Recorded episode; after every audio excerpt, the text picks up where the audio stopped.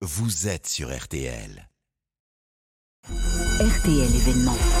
Eh oui, la cloche va sonner dans une petite heure, un peu moins dans la plupart euh, des établissements. Et c'est l'événement euh, ce matin sur RTL, le retour de la dictée quotidienne en CM1 et CM2. Euh, C'est le plan du gouvernement pour rehausser le niveau de nos enfants en français. Les élèves de CM2 font aujourd'hui deux fois plus de fautes sur un même texte qu'en 1987. Bonjour Vincent Serrano. Bonjour. Ce sera donc désormais la règle, une dictée par jour. Alors, prenez une feuille, un stylo, le soir tombé, point, maman et papa, virgule. Bon, je m'arrête là, je viens de vous lire le début d'une dictée que l'éducation nationale, vous le, dit, vous le disiez, soumet aux élèves de CM2, la même depuis 1987. Résultat, 10,7 fautes en moyenne en 87, 14,7 en 2007, 18 en 2015 et 19,4 fautes en 2021. Plus inquiétant, 27% des élèves font plus de 25 erreurs. Sur un texte qui fait une dizaine de lignes, 67 mots, c'est trop pour le ministre de l'Éducation nationale qui invite donc aujourd'hui, les textes vont être publiés au bulletin officiel ce matin, les professeurs à toute une série de mesures. La dictée, elle existait déjà à l'école, mais il faudra maintenant écrire tous les jours. Le ministère est donc prudent dans le choix des mots régulières pour la dictée et quotidienne pour la rédaction. Écrire et lire deux heures par jour minimum, lire deux textes longs d'au moins 1000 mots par semaine pour arriver à lire à une cadence. Ça devient de la mécanique de précision pour des élèves qui ont euh, des enfants qui ont de 8 à 10 ans.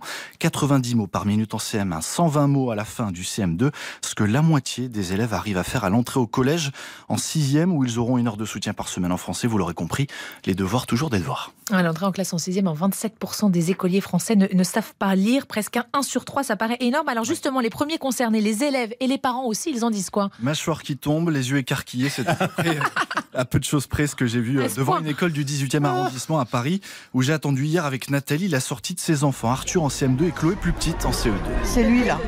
C'est lui là. Salut Arthur. Arthur, il n'est pas très très bon en orthographe quand même. Oui, c'est vrai. C'est compliqué, j'arrive pas à bien tout écrire et retenir les règles de grammaire. Les verbes à conjuguer à l'imparfait. Le soir tombé. Comment t'écris tombé? T-O-M-B-E. Il est déjà tombé. À l'imparfait, comment t'écris?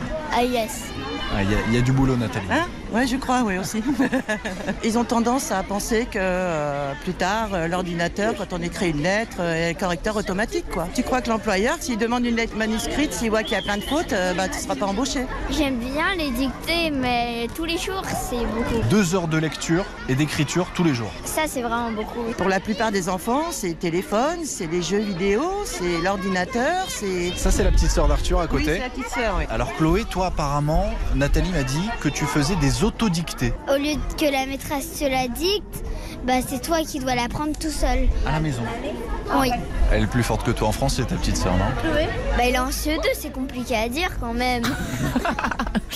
Une dictée par jour, donc, mais également plus de lecture, plus de devoirs, y compris à, à la maison. Euh, Est-ce que c'est efficace, ça, Vincent? Ça peut vraiment permettre de relever le niveau? Mais Lire ne veut pas forcément dire comprendre. C'est mmh. ce que m'ont dit beaucoup de professeurs qui se posent beaucoup de questions ce matin. Comment on va trouver le temps? Sur quel temps de classe? Deux heures par jour? On prend un chronomètre. Euh, comment fait-on dans une classe de 30 élèves? Il faut rester positif, c'est le plus important. C'est ce que pense l'écrivain Daniel Pénac, ancien professeur, qui répond à l'intérêt d'une dictée quotidienne au micro de Bernard Luhu.